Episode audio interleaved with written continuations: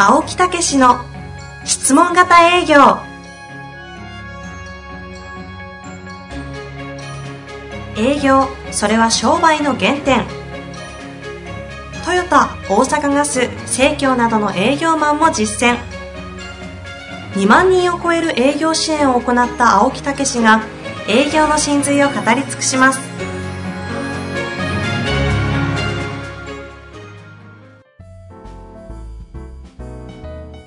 んにちは、遠藤和樹です。青木武の質問型営業。青木さん本日もよろしくお願いいたします。はい、よろしくお願いいたします。さあ、はい。えー今日も質問が来ている。えーということの前にですね。前にまたですねえーはいはい。えー前にあの上司部下のね、えー本で、はい。今年の4月に出しました仕事を円滑に進めるためには、まず上司が部下に質問しなさいっていう本ご紹介をしましたよね。あの、株式会社完全さんからそうです。出版された本ですよね。えーこれがですね、なかなかこの面白い使い方ができましてね。ええ10分ぐらいでですね、はいワンポイントでもうその解決できるっていうね、それはどなた向けですか？営業マンえー上司、上司えー営業を教えてる上司の方とか、そういうことですそね。れからその社内のリーダーの方ですね、はいえーそういう方がですね、ええこれを、えーどういうふうに使うかっていうね、そういう、こういうふうに使うと面白いよっていうね、ワンポイントレッスンっていうのをちょっとやってみたいと思います。ははわかりました。で、この本の中にですね、はい8人のうまくいってない上司の例があるんですね。8パターンのはいうまくいってない上司なんですね。で、それを一つずつちょっと言いますとですね、はいまずその一番目は、部下の話を聞かず自分の思い通りにやらせようとすると。いますね。ええだから、あの、こういうしし進捗はどう？とか言ったら、あ、こういうところでちょっとうまくいってない。あ、それはね、こうこうこういうふうにしたらいいから、みたいな、もう勝手にもうね、先入観でバーって言っちゃうとかね、はい、はい。それから2番目は、部下に自分の姿を見せて分からせようとすると。ああ、背中をね。そうそうそうそ。いうやそれとあと、こういうのどうしたらいいでしょうって言ったら、まず自分で考えてやってみろ、みたいなね。えーなかなか言ってくれないっていうね。えーそれが2つ目。はい。三つ目は、えー自分の経験や考えを教えていく。ああ。えーあのー俺の経験でいくとですね、とかね、経験でいくとやな、みたいな、ね。昔なぁと。そうそうそうそう。奥さんやりそうじゃないですか。いやいやいやいやいやいや。4番目は理論。うん。この理論は、これは、こういう理論に基づいてとか、本をやたらに読んでてですね、もうそういう理論ずくめで詰めていかれるというね。う理論ばかりを話す、ね、そうそう、部下、これ全部部下の指導法ですよね。はい、こういう指導になってないかっていうね。えー、5番目は、もう出ましたね。やっぱりさっきも近かったですけど、えー私の若い頃はっていうね。うん。さっきのは経験でしたけど、これはもう過去の話ばっかりしゃそういうことですね。そこがちょっと違う要素なんですそういうことです。はいそれから6番目はですね、えー聞いている間に一緒に悩んじゃうみたいな。最後ありますね。しかし解決策は出ず、点々点。そうそうそうそうそうこういうのあり、ありそうでしょ。一緒に、あの、ドツボにはまる。そうそう。あり地獄にも。結局難しいよな、みたいな。うん。うん。それから7番目は、やたら、まあ、例えば飲みに行って励ましてばっかりいるうんと。とりあえず頑張ろうや、みたいな。とりあえず、今日行こうと。それでわーっと自分が盛り上がって終わるみたいな。はいはい。ありますね。それから最後、8番目は、アドバイスしてほったらかしいみたいなね。言うだけ言って。そうそうそう、言うだけこういうふうにやって、やったら行くから、みたいなね。というような。どれも嫌ですね。どれどれも選びたくないですけども。例えば、遠藤さんやったらどれに近い？選ばなきゃいけないんですか、ええ絶対嫌ですけども、うんえーまあ、絶対嫌やけどね、それ分かってますよ絶対嫌ですけども、ええアドバイスをしてほったらかし。ああ、ね。これはほんでもね、忙しい人多いんですよ。うん、結局、そのつもりはないんやけどね、自分の仕事もあるというね。で、この8パターンがですね、はい。えー実は後ろに全部解決策が載ってるんです。うーん。ええで、今の最後のほったらかしっていうことになるとですね、はい。この一番最後のページに、アドバイスしてもその後、ほったらかしの上司が、アドバイスの後もフォローアップする上司に変わるっていうね。変わりたいですね。そうそうそう。それで、ね、この前の件はどんな感じと、前、ね、えーうまくいってるって、それがなかなかうまくいかないんだと、はいい、うようなことから、うんそれどういうことを聞かしてと、こうどんどんどんどんこうね、えー深掘りの質問もできるようになると、えん。ーいうようなことですね。で、結局ですね、これ、解決策がですね、この一番後ろに全部載ってるんですよ。その悪い傾向のええ上司たちがどうやったらそれを解。決できるのか。それで結局これはどうするかっていうと、分かったことをできるようにするっていうことが重要なんだってことですよ。つまり、分かったって言ったら、分かりましたって言いますよね、みんな。ところがそれはできるっていうのは別の話ですよと。うんこれは無料なんかでもこうね、言ってることやと思いますけどね。はい。だから分かることとできることは違うんだっていうことをね、上司がしっかりと理解しておくと、どういうふう、どうあの後できたっていうことのフォローに入れるようになる。どうですか？いや、そうなりたいですけど、うんそもそもそういう上司であることを認めたくないで今葛藤してますが。ねでも素晴らしいですね、これ。そうでしょ？そうすると、ここに書いてあるように、この210ページを開くとですね、はい。分かったことをできるようにするのが重要で、えーそのためにどうしたらいいかと、その上司自体が、そのそこの、うん自分自身が、えー印象深くそれをね、常に持ち続けるためにはどうしたらいいかっていうのが書いてあるんですよ。そうするとこの本は、えーそういう上司がいる方が、その、その部下が読んで、そういう上司とどうアプローチするかというよりも、ええ自覚がある程度あって、ええマネジメントとか教育に悩んでる方が読んで、そう。自分はこういう傾向があるな、そう。っていうところに対して解決策とかを提示してくださってる。本なんですね。で、それを、そこの部分だけでワンポイントでいいんで、そこの解決項目が5ページぐらいありますから、うん。もうそれだけで10分で、実は解決策を手に入れて、マスターできるっていう、こういう本なんですよ。というふうに簡単に読めるというふうになっておりますが、ええ。中の方にもコミュニケーションを取る上で質問型営業を応用したり基盤となっている、多分理論があると思うんですがそうそうそう。いろいろえ書かれてますね。え、ええ。だからそういうところを、効果をまず上げて、そして全体的にもやっていただく。マネジメントに起きるようなその振り返りのシートのやり方だったり。そうですね。それとね、もう一つね、はい。あの、自分のところの部下の中のリーダーにこれ読ませるんですよ。ああ、なるほどですええね。これどのパターンに似てるって言って同じようにやるんですよ。で、そこだけ、じゃあ、その癖もわかりますから。管理職研修で使えそうでそうそうそういいですね。管理職研修も使えるし、マンツーマンのコーチング指導でもこれはワンポイントで使えます。というわけで、ええ質問型営業から、はい、基盤となった10分ぐらいで解決できるニケーション。えこれは Amazon でも、書店でも、もちろん、あの、買えますね。アマゾンで買っていただくといいですね。はい関前さんのはい。仕事を円滑に進めるには、まず上司が部下に質問しなさい。はい。10分で解決でき、読める方法ということとで、ね。いうわけで。ぜひご活用くださいそうで。すね。青はい木さんがどのパターンかちょっと気になると思うんですが、今日はね、せっかく質問来ておりますので、はい質問に参りたいと思います。少し、えー長くというかですね、詳しくいただいておりますので、はいちょっとお聞きいただきたいなとはい思っております。では行きます。えーこの方、面白いですね。26歳のセールスマンから来ておりますよ。はい。えー業種は福祉用具、えー貸与事業所。はい。福祉用具を貸しているところなんですよねああ、。なるほどね。営業を楽しくできることを人生の目標に、ポッドキャスト書籍を拝見し、日々勉強しております。すごいですね。本望ですよ。人生の目標にしていただいてるってね。ありがとうございます。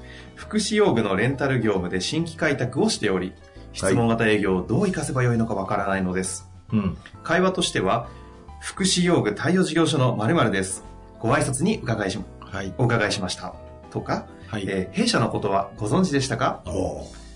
現状でどのような事業所様をよく利用しようと思いますか？はい。などの会話をしますが、うんその場でクロージングして契約できたり、次回のアポを取って、その際に契約していただける業種ではなく、何年も通い、利用者様を紹介していただける仕事だという考えが抜けません。はい。質問型営業がうまく使えれば、絶対に営業が楽しくなると確信しているのですが、レンタル業務ではどのように質問型営業を活用していけば良いのでしょうか？えー質問をしてもほぼ100%立ち話で10分も話せたことはないんです。あどうかお助けください。よろしくお願いしますと。そしてですね、ええご質問いただいた30分後に追加のメールが来ておりまして、えー先ほど質問させていただいたものです。福祉用具レンタル業務で質問型営業の活かし方がわからないとお聞きしたのですが、原因としては、商品はどの事業所もほぼ横並び、うん。対応も現状ライバルと、えー現状ライバルとなる事業所は24時間対応などサービスもほぼ同等。うん。加えて他社は、介護保険設立当初からのお付き合い。うん。現状を聞いても今の事業所で十分足りているのです。うんそんな中、どうやって営業活動に励むべきでしょうか？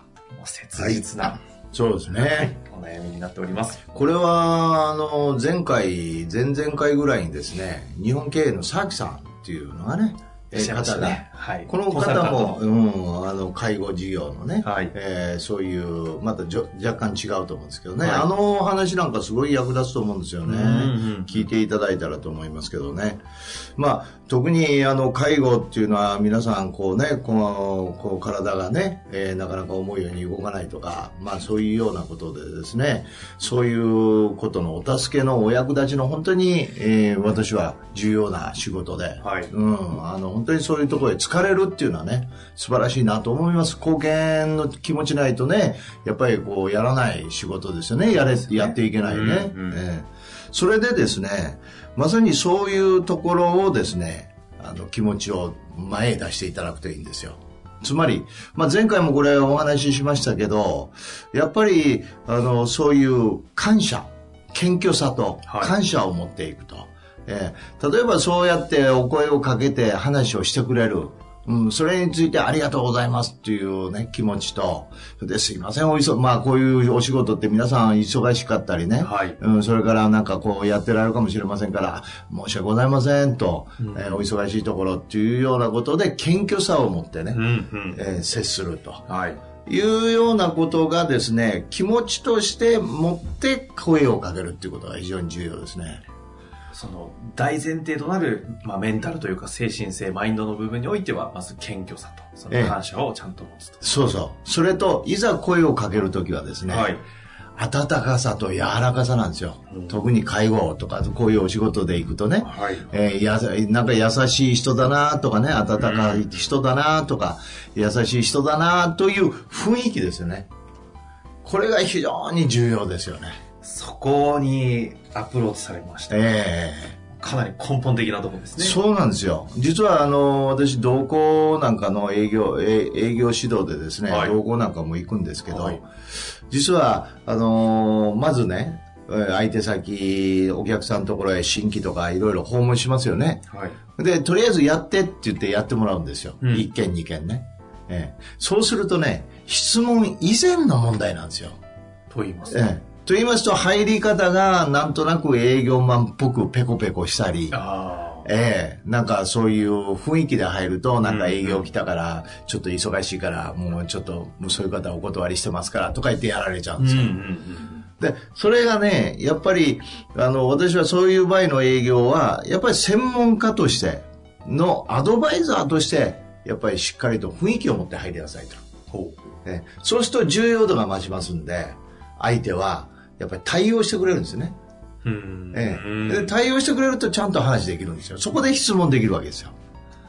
だからそれなんかで行くと、やっぱり専門アドバイザーとしての雰囲気を持って、まあこちらでも当てはまるかもしれませんけどね。はいええ、だからそういう意味で、やっぱりそういう福祉の専門家として、そして仕事柄やっぱり優しく温かく声をかける。うんで、話いただけたら、そこに感謝と謙虚さを持って、そういう時間をちょっとでもこっち向いて話いただけた、もう感謝を表ちゃんとこう述べると。そのまさに何度もおっしゃっているそええ。のお役立ちの精神みたいなものがこう湧き上がってるような状態の人間性をちゃんと作り上げるみたいな、そうそうそうそう、う。そういうことですね。お役に立ちたいっていう気持ちでね。ただですよ、ええ。この方ポッドキャストもええ。散々聞いてくださってるでしょうし、ええ。書籍もお勉強されている中で、はいそこはなんとなく分かってるんだけども、ええ。きっとその雰囲気が作れないんじゃないかなと思うんですよね。そね。えこに対して、まあ、お時間もね、限られている中ではあるんですが、えなんか具体的にですよ、そういったこう感じを醸し出せるようなことができるための何かっていうアドバイスってあえまありませんか、これは、ね、あの、一人ロープレイですね。具体的にいきなり行きましたね。いや、そうです。あの、やっぱり分かっててもできない。うん。もうさっきの話にもなりますけど、表現できないってことなんですよ。つまり、ひそういう表現をしたことないっていうあるいは表現してるつもりでも、相手に通じないといけないんですよ。うん。ええ自分ではやってるつもり。だけど伝わってないっていくらでもあるんですよ。うんうんうんええだから自分で何回も練習をして、あー何々でございます、少しいいですか、ありがとうございます。って言ってね、ええそういう声を、表情をとって、何回も練習して、こんな感じかなと思って、一人でロープ、あの、ビデオを撮るとか、まあ、今だったら iPhone で簡単にそうそうそう、動画を撮るとか、それからその声をね、聞いてみて、それが伝わる、伝わ、そういう声が、になってるかを、うん録音してみるとか、iPhone で。うん。ええ、スマホでね、はい。ということを何回もやらなかったんですよ。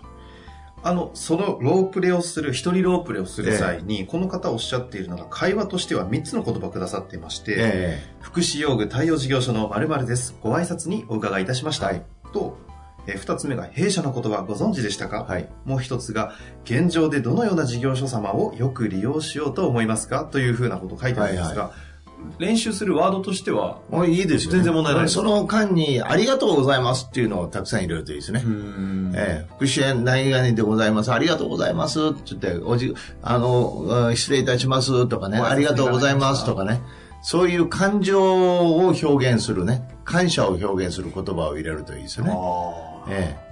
それでね、やっぱりロープレっていうとね、なんかお客様役と、うん、それから営業マン役に分かれてこう練習するっていう、皆さん思いますけど、はい最近私言ってるのはね、一人ロープレなんですよ。もう一人で何回も練習して表現もしてみる。うんだから人がいるとね、あの、やっぱり自分の殻を破れないんですよ。恥ずかしくって。共感一つにしても。でしょ？うんうんええ講演とかプレゼンの練習とかね、特にそうですよね。そうそう。だから一人でやる。よね。ええ、私、あの、落語をね、あの、もうね、やってるわけですから。情熱停止校。それ、それは、あの、一人で、こんにちは、おドライしたんやって、こうね、何回も100回もやるわけですよ。で、初めて、それが覚えたら、今度は仕草とか感情が乗るんですよ。うんうんね？で、初めて指導をもらえるんですよ。ええだから、そういう指導を二人でやるっていうことはどういうふうに感じたとか指導をもらうわけじゃん。ああ、そうですね。その自分が完成してない間にごちゃごちゃ言われるとね、なんかやっぱり泣いちゃうわけですよ。ああ、そうか。ええいろんなファクターで言われてしまいますしね。そうそうそう、どうしていいかわからんようになってしまうでしょ。んだから、まず自分で一人ロープレイしながら、動画を見ながら、声を聞いてながら、これやったらどうや、ということでちょっと見てって言ったら全然 OK じゃないですか。その一人ロープレをして、自分で撮って、こう、自分でチェックする上での、なんかこええう、チェックポイントとか、はい観点で何かありますか？はい。それは、感謝が表現できてるか、うんうん。ね謙虚さが感じるか、ね。えーそれから、温かさと優しさを感じるか。つまり、そこへ録音してるのを人の声として聞いて、自分がお客様とか、あるいは声をかけられる人と聞いて、そういうふうに感じれれば OK です。はあ、そこの感じでいいんですね。そのそうそう。つまりそれはね、自信がある状態ってことです。そういうことですね。ねじゃあもう本当シンプルですね。そうそうそう。ここにある言葉も特に問題はないとおっしゃってくださいましたし、で、まあ、ありがとうございますはちょっと添えようというのはありましたけども、そうそうその上で4つでしたね。感謝と謙虚さ、そして優しさと温かさみたいなものが自分で見て伝わるなと思えば、一旦、タイマーというか、人とのロープレも OK だと。そうそう。つまりね、自信ある状態にしてくださいってことです。うん。つまり自信ない状態でやってるんですよ。なぜ自信ないかっていうと、自分の姿見たことないからです。ああ、そういうこと。どう伝わるか分かんないからです。はい、はい。その声が、そのね、動きが、私にメッセージとして伝わってくるなと思ったら、うん同じように感じるはずです。そういうことなんですね。というわけでですね、ええ久々にあれですね、質問型営業のこう、根本となるそのあり方、そうですね。姿勢、状態みたいなところのアドバイスとなって、ええテクニカルじゃなくて逆に非常に響くお話でしたね。はい。真面目に話しましたね。常に真面目に話していただいていると 思っているんですが。まあ、というわけでね、こんにちは。お、どないしたんやって一人ロープレイでございますね。今の落語ですね。ぜひ一度ちょっとその先も聞いてみたいと思います。そうそうそうそう。やめとけ言われてるんですよ、師匠には。またぜひ師匠にも来ていただきたいです。そうですね。はいまあ。というわけでこの方もええまだ26歳ですし、はい。いくらでも挑戦できる。ああ、もう全然。うん、またね、そういう私がね、あ出るようなところに来ていただいたらね。そうですね。はい。ぜひ果敢に挑戦していただいて。チェックしてあげますそうですよね。ね楽しみですね。はい電話とかつないでね。ちょっと実際にやってみようみたいな。そうですね楽しそうですね。はいというわけで、また実際にあのトライアルする上で何か。そうそう、どうやったか教えていただきたいそうですね。。お待ちしておりますので、はいぜひとも頑張ってください。はい、頑張ってください。はいこんにちは。お、どないしたんや。ありがとうございました。はい、どうも。